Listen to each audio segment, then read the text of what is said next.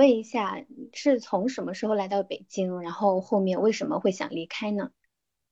北京的话，我是二零一零年读书去的北京，嗯，然后从读书到参加工作的话，差不多十年的时间，嗯，然后离开北京的话也很突然，直接的导火索其实是二零二零年的疫情，因为疫情的那一年的话突很突然嘛，然后可能生活就一下子可能之前的变化非常大，从你随便想去哪里都可以去，变成你的行动可能会受到限制。啊，然后你在一个比较封闭和有限的区域，比如说你们家小区啊这种的，然后突发了，我可能会想去重新审视自己的生活和换一个生活的环境的这样一个想法。嗯，对。但是毕竟说从北京嘛，因为你也在这边生活了十年了，就突然离开这个城市，然后可能去到比比北京更小一点的这样的城市，会不会会有一些不习惯，或者刚开始会有些犹豫？嗯，是肯定有的，因为怎么说呢，我我去北京的，呃，我去成都的话，我觉得当时对我来说，内心迈了很大一个坎儿。啊，倒不是说从一个一线城市变到二线城市那个坎儿，而是说我要抛离我的家，然后呃，我的生活圈子，然后之前积累的那些所谓的人脉资源、朋友什么的，然后去到一个可能全新的一个环境。嗯，我觉得当时对我来说，比如最直观的嘛，就是我我我自己房子，我的我自己的那个家，其实也是刚装修完的。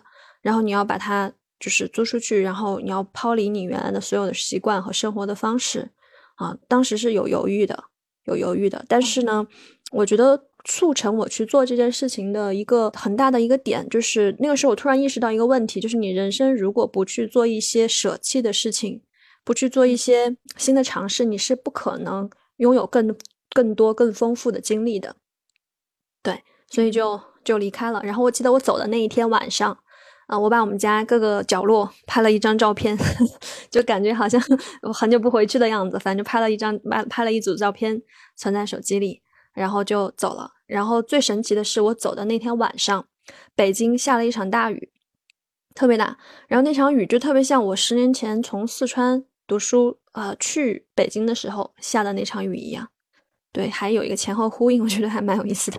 哦，你你本来就是四川那边的，对我本来就是四川人，但但是我几乎跟成都没什么联系，就是可能是成都周边，然后就是哪怕当年就是比较小的时候在四川，但是呢，在成都你也可以理解为也是一个过客。啊，所以其实呃，跟这个城市没有什么太多的连接和了解，嗯，所以你也可以理解，就完全的外地人吧。对，明白。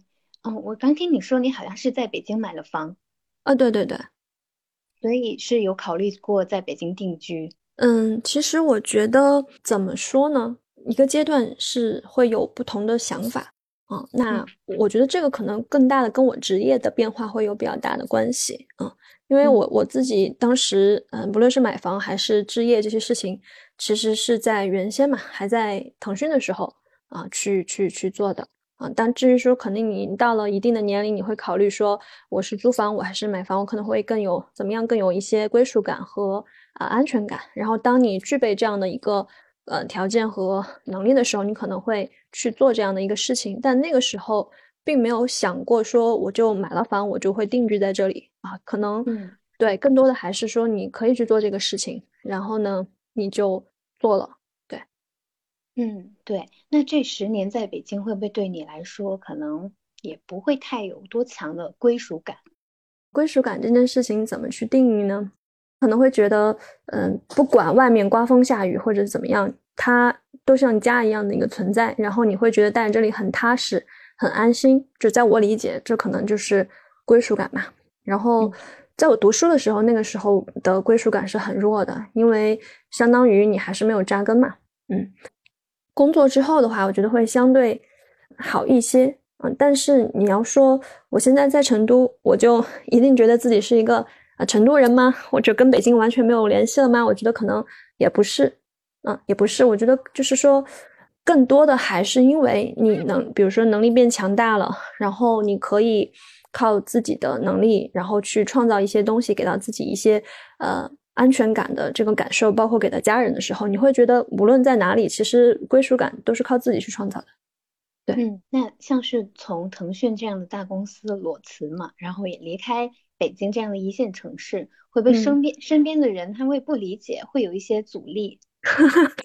嗯，不会，就是我记得我走的那一天是举办了一个小型的聚会。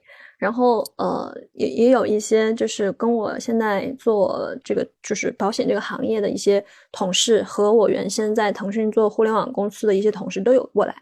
然后记得印象很深刻的一个事情，就是当时我说要去成都，然后好几个人就说啊，我们也想去，然后什么什么，对，就就我觉得大家的想法变了，嗯，就是原先我还在刚工作的时候，你如果说你要去成都，很多人会第一反应会觉得你不思进取。就是会觉得对少不入蜀嘛，会有这样一个说法，嗯，就是你回到成都，你可能呃房价便宜，然后生活成本低，可以吃的很好，是生活的很好，但工作的选择，传统意义上的工作选择没有那么多，对。然后但现在就是，反正上一次我去做这个事情的时候，其实身边很多人的想法是发生变化的，而且据我所知的话，我也有一些其他行业的朋友，比如说，嗯，他可能就是去做旅游的，然后直接也也从北京。来到成都啊，这种的，就是大家好像已经不会局限于是说它是一线或者二线了这种感觉。那那你觉得为什么大家会有这些这样的观念上的变化呢？嗯，我觉得两个原因吧。第一种呢是有这样的变化的可能性。就如果说呃我做的还是原来的工作性质，比如说啊我需要依赖某个公司某个平台去给我提供更多的工作机会。那我肯定还是会把城市放在第一位的，对吧？就比如说我做互联网，我回成都，它的选择性是一定肯定没有北京啊，然后深圳那么多，嗯对。但如果说我做的这个事情，它本身不会局限于公司平台，对吧？它可能是依赖于我个人的影响力的积累。那么我在哪里其实无所谓啊，因为现在网络上不是有一个很流行的词叫做那个呃数字牧民吗？嗯，就是说，这些人他们可能会在呃世界或者是全国各个城市跟地区，然后只要有 WiFi，对吧？只要他自己的脑力智力在线的时候，那他能创造价值，他就可以跟就是世界连接，然后就可以去做事情啊。所以我觉得第一个就是可能性，很多人为什么能去成都，或这种想法会发生变化，就是他也许在职业选择上已经打破了原先那种我必须毕了业，然后去到大平台有一个。稳定的公司去选择啊，就这种形，就是这种呃呃趋势发生了变化，嗯，然后第二个呢，就是我觉得还是心态上的，就是说你就是就跟我就最近做那个视频是一样的嘛，就是你你终其一生你到底想要什么？我我见过不少，就是当年在北京嗯打拼奋斗，然后嗯全家人掏空所有人的钱包，比如说父母的去买房，对吧？然后换学区房。但你会觉得说，可能在传统意义上来讲啊，他在一线城市有一套资产量很大的房产，但感觉好像过得 并不是幸福感那么高的样子。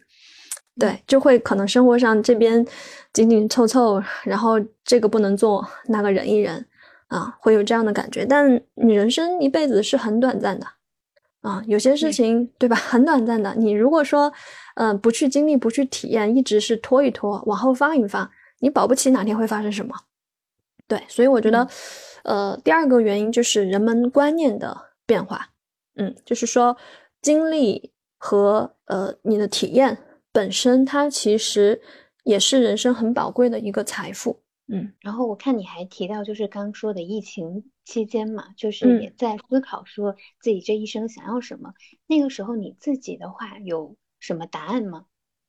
其实怎么说呢？我觉得这个问题可以值得你去思考，嗯，就是一辈子的一个事情，想要什么？因为所有人其实从那个哲学问题来讲嘛，就是我是谁，对吧？然后我我为什么要来到这个世界上？我要去哪里？啊，所以我这个问题，我觉得，嗯，就是说，它可能不是我一时半会我能给出一个很明确的答案啊，而是说。这个东西它本身是随着你的探索、你的经历啊，然后你自己可能认知不断的一个变化，那你可能越来越清晰这个答案啊，就可能会是你，比如年轻的时候，你会觉得这个，嗯，我又想去，嗯，体体验感受，我又想要这个，又想要那个。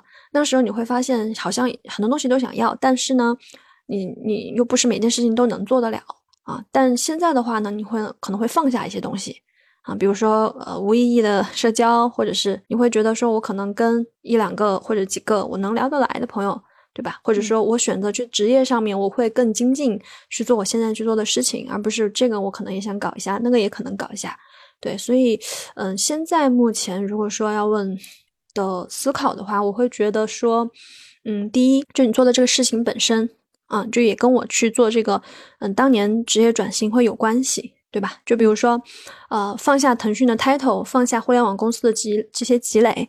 去转行，转行还到一个非常小众的这些行业，难道对我来讲没有包袱吗？肯定是有的啊！当时肯定也是有不下，对吧？会觉得说我的积累都白费了，那些东西、那些标签都没有了啊！但走到现在的话，我会觉得，嗯，在就是比如说拿职业这一个路径来讲的话，就是，嗯，虽然我舍掉了那些 title、那些积累，但我觉得就是在嗯选择的这条路上面。我觉得是做对了的啊，因为我最开始去选择的话，我也是觉得，哎，做这个事情本身，它会让我觉得还挺有使命感，然后每天充满干劲，对吧？然后去帮到别人的同时，你自己也有收获，而且这种感觉它会越来越强的时候，你会发现原先丢掉的东西那就丢掉了嘛，也没所谓。但你因为丢掉了那些东西，你收获了更多的东西。对，所以我觉得还是很值得的。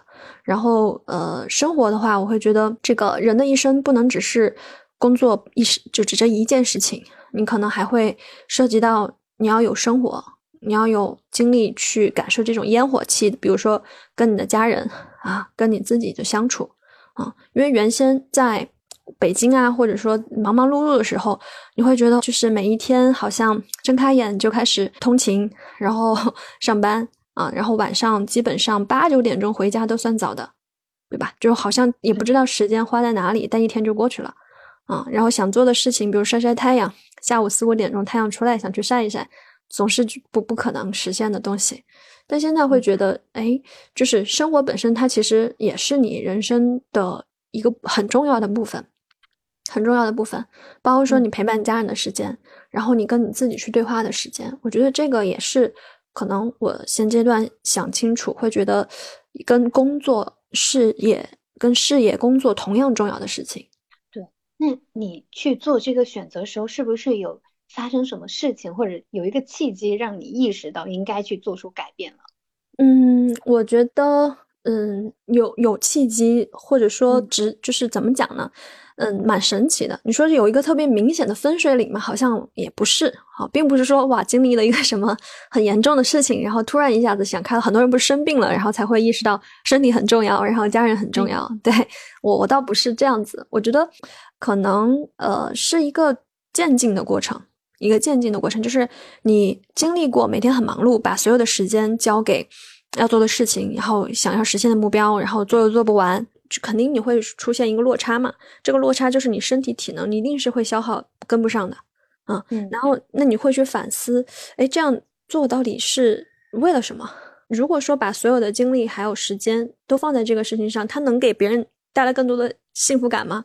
好像也不是。所以我觉得可能更多的还是去复盘吧，去复盘，去反思，然后呢，也跟精力状态会发生一些。变化之后可能会按了一个暂停键，我说我们不行，我们现在要重新去反思一下这个东西了。对，然后开始有这样的一个想法。那为什么会选择成都呢？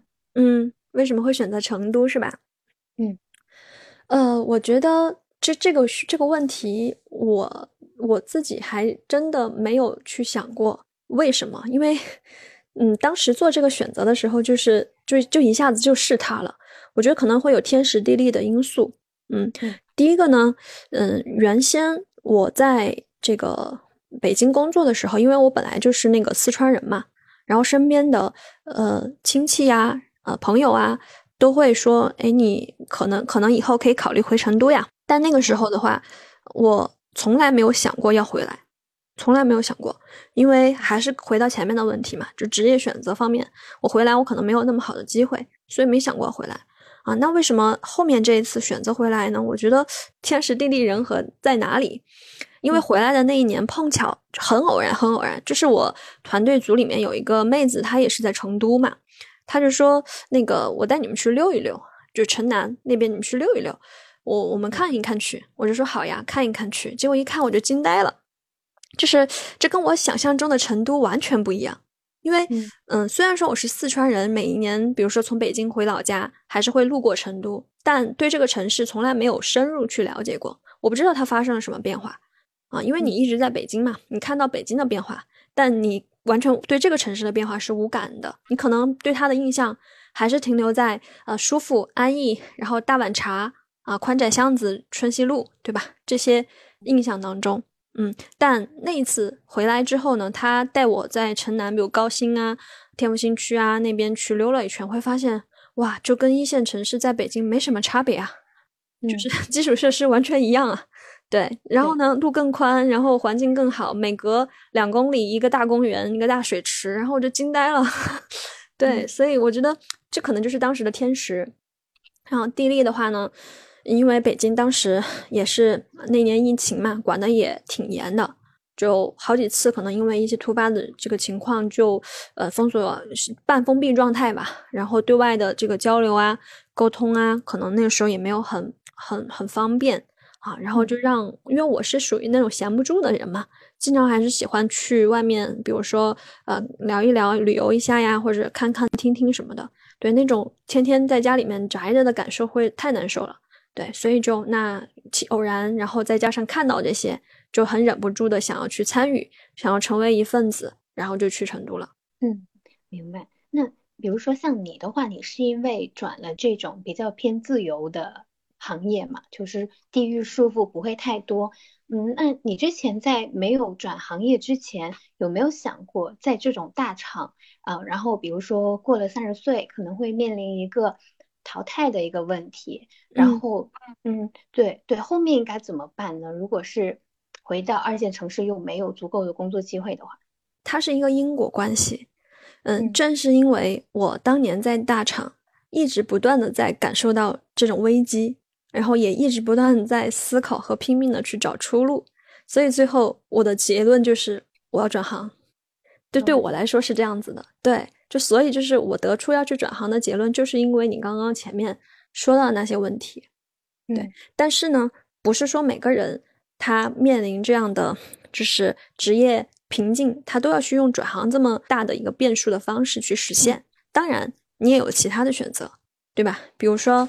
你可以在你原先的这个岗位上精进啊啊，你就必须要对自己要求更高呀。这个更高可能体现在你的工作能力、业务能力、你的职级。你不能只是要求我把这个事情做好就 OK 了啊，你还可能要要求我要做得更好。我不光要负责自己，我还要负责别人的。我要去做一个管理者，我要往上去走嘛。这样的话，你有进步的空间，那你的不可替代性才会。呃，弱一些，所以我刚刚去讲的这个点呢，就是说，呃，每个人不一样嘛，所以如果说你你还是在传统职场，那你肯定就要想办法去精进自己，不能只是停留于我把一亩三分地搞完做完就没事了，这样肯定是会被淘汰的。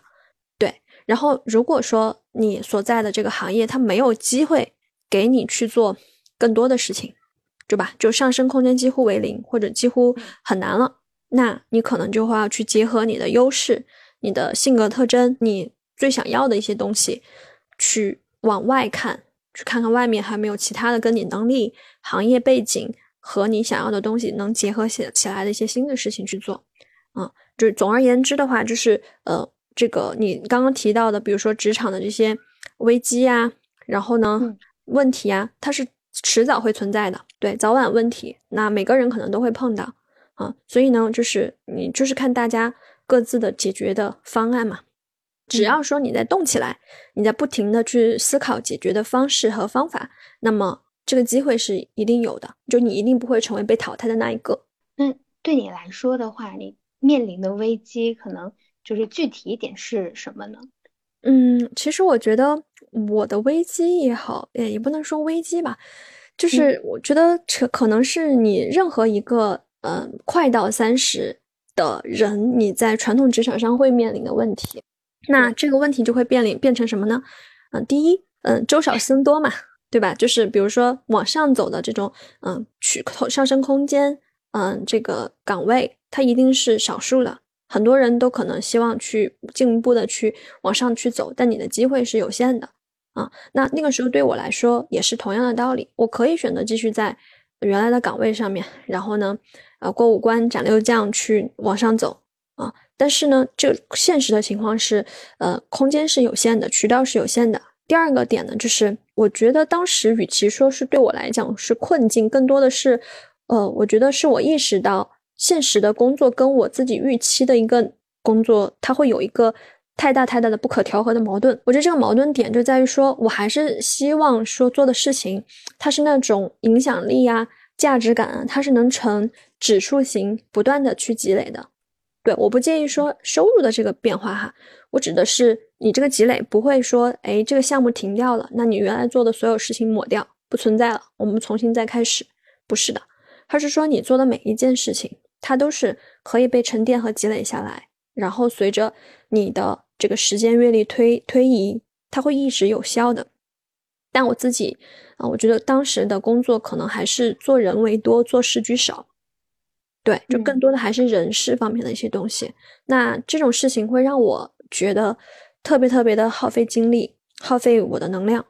对，嗯，所以呢，我可以选择继续那样子，就是按照所有传统职场的一些呃约定俗成的一些规则啊，去去继续做下去，去争取那些更多的机会。但每个人都有自己的选择嘛，对，那样的方式它不是我理想的对于工作的一个定义和标准。对，所以那个时候选择去做这样的一个改变。嗯，那从北京的大厂再到成都的现在的。呃，比较自由的职业，你会觉得这两种工作状态，嗯，有什么比较大的区别吗？嗯，还挺多的，就是就怎么说呢？我觉得最直观的一个东西就是你变成了自己的 owner，你变成自己时间的主人。对，就就这是可能最直观的一个体现啊。那更多的体现，我觉得就是这是最显性的嘛。然后还有一些呃隐性的一些东西，我觉得这个隐性的东西呢。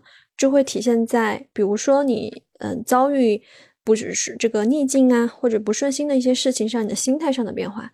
你原先呢，可能就会觉得，呃，就是遇到不好的事情或者难以控制的事情，就会情绪不好啊，会觉得哇很难很困难，会有畏难的这样的一个情绪点在。但是你现在会觉得没所谓啊，对吧？是我自自己的时间的主人，或者我自己就是可以控制，遇到怪兽我们解决它就好了。我升级打怪，我的能力也不断的在提升嘛，啊，然。后生活本身你会感觉会有更多的自主权，你可以安排我一三五我好好工作，我二四五我参加活动，完全 OK，对吧？它这时间成本也更低嘛，因为北京的话，那我待了十年，我应该很清楚，比如说你要在东东你在东边住，你要去西边见一个人，那你基本上这一天就耗进去了，嗯。但是你在这边的话，它城市小一些，我哪怕进趟城，我再回来，那也就一会儿会儿的时间就搞定了。对，所以就是，嗯，会觉得做任何事情更轻盈了一些。你想做，你就可以做到它啊，然后时间的消耗也没有那么多。对，嗯，那在生活上会对你有什么影响吗？呃，生活上影响，我觉得直观的体现会是说，相较于，其实我在北京。他的工作模式跟现在也差不多，就都不会坐班的那种嘛，也都是自由职业。其他的差别的话呢，就是因为北京很大，所以我原先在北京，哪怕说是不坐班的情况下，几乎也是在家附近活动啊。就比如说我跨区这种的，是极少数的，除非有朋友约或者有客户约这种情况可能会去。然后日常自己是几乎不会安排跨两个区这样的活动的。对，因为太远了，而且很费时间嘛，很累。然后在成都的话，那就经常呀，就周边其实它有很多那种呃，就是环境自然环境非常美的一些原生态的一些地方，湖呀、小河呀，然后小溪水、雪山啊那种的，就对你只要开个车一个多小时，几乎就是海淀到朝阳的距离，你就可以到 青城山边，对吧？去吃一个原生态，喝口茶，就这种是经常会安排的。那你在成都的话，有没有就是嗯经历过什么比较特别的事？就是这个事可能在北京，呃，它是不可能会发生的，或者是一个比较深刻的一个生活场景。嗯，哎，这个这个问题很好，我昨天刚碰到一个，就是在北京的话，我会觉得，呃，我会觉得每个人都很忙，都很忙，就感觉，比如你坐地铁，你会发现大家都看手机，嗯，然后很疲惫的样子，清一色的几乎是那个样子的，然后在地铁啊路上会觉得人走的超级快，来来往往的行色匆匆的感觉，但是在成都你会发现一个非常有意思的现象，就是哪怕是一个。捏脚店、按摩店的一个小哥，他对于他自己的生活都非常的满意。对他可能挣的不那么多，但是他下班以后他会去吃夜宵，他会去打麻将，嗯，然后他对他的生活非常满意。别的人过得好或者过得不好都不影响他，他觉得他自己都挺好。这这这，我会觉得这个差别是非常大的。嗯哦，对你刚是说昨天嘛，是你遇到了这样的一个小哥是吗？对对对对 对，是这样的，就是昨天就碰到了嘛。去按脚的时候，他就在聊说：“哎，我待会儿要去打麻将。”然后我当时就心里还觉得挺可爱的，就笑了一下。嗯嗯，对，那你是怎么感受到他那种对自己生活的满意？我是觉得他在说这个时候脸在发，就是眼睛在放光。对，眼睛在放光，就这种感觉的话，会是。嗯，会是跟在北京，就像我说的嘛，不太一样的状态。因为在北京的话，每个人我感觉他都是有目标的，生活是有成本的，然后有紧迫感的。对，所以不管他主动还是被动的选择，就是每天都是忙忙碌碌的，他也没办法。嗯，但在这边的话呢，呃，你你会发现，虽然说也有互联网公司加班到十一二点的，比如说这个高新高新区那边嘛，啊，但是。大部分人其实他是有一个生活和工作的一个截然分开的状态的。嗯，好嘞，那我大概就这些问题，有没有你想表达的？然后我还没有问到的。呃，我觉得其实你问的很多问题也是怎么说呢？也是我们自由职业吧，或者换成是比较多的一些心悟跟感想吧。那我觉得也挺全的，然后也很感谢 这次对我们的一个。一个一个这样的一个访谈，我觉得可能更多的想说的是，不管是在北京还是在成都吧，我觉得它只是一个一个选择，啊，那更多的还是说，嗯，你自己去去结合你自己想要的，比如说目标，因为每个人的目标不一样。那对于有些人来说，他可能，哦，我我可以去自我实现是目标；有些人可能会觉得我在工作之余，我身体可以很好，很健康，对吧？然后呢，我可以陪伴家人，就是他的目标啊。我觉得还是结合你每个人的目标去寻找你对应想要的生活状态是最重要的。切记就是把别人的目标，就是别人觉得我要有房有车，我才是这个呃成功的标配啊。那变成自己的目标，我也必须要扎根在什么北上广深这样的地方。我觉得这样是不太好的。对。然后第二个呢，就是嗯，对于成功啊，或者对于什么物质积累啊。嗯，要多维度的去看，就不可能不要太执念化，因为反正我现在的一个感受就是，呃，真正幸福它不是来源于你可能在金钱上积累了多少，因为金钱本身它是一个工具，它是一个中性的东西，嗯，它只是说帮你去实现目标的一个手段。那真正落实到幸福感这件事情上，它会积累在，比如说你的亲密关系是不是健康的，跟你的伴侣、跟你的父母、跟你的孩子。然后你自己的健康状况是不是亮红灯了？你有再多的钱，但是这个人生了病，那他肯定是不幸福的啊。最后呢，就是你的时间，同样可能是一个人挣五万在北京，一个人挣挣一万在成都，但挣一万的这个人他有大量的时间去做他想做的事情，那我觉得可能他也挺幸福的。所以就是时间其实也是跟就是时间也是一个很宝贵的资源，对，所以我觉得。嗯，可能更想表达的就是，呃，我觉得人生有限吧，在您有限的时间里面，去更多的做好自己想做的事情，然后去实现自己的目标，不留遗憾，可能是最重要的。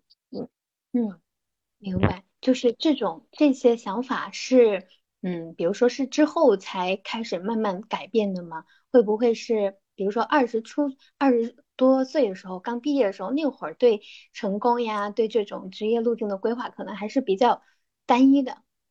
呃，怎么说呢？我觉得二十出头，呃，难免吧。因为一方面你的精力有限，你可能会觉得选择就只有单一的，就是只有在一线城市待着，你才能够获取更多的机会。然后呢，只有买房，你才能怎样怎样。可能那时候的维度就是这样子的。对，但是当你去。呃换了一些思路，眼界发生一些变化，或者是当你的不是无论是精力的积累、财富的积累达到一些程度的之后，那你会换一个角度，或者你对这个问题的这个理解会有更多维度的东西。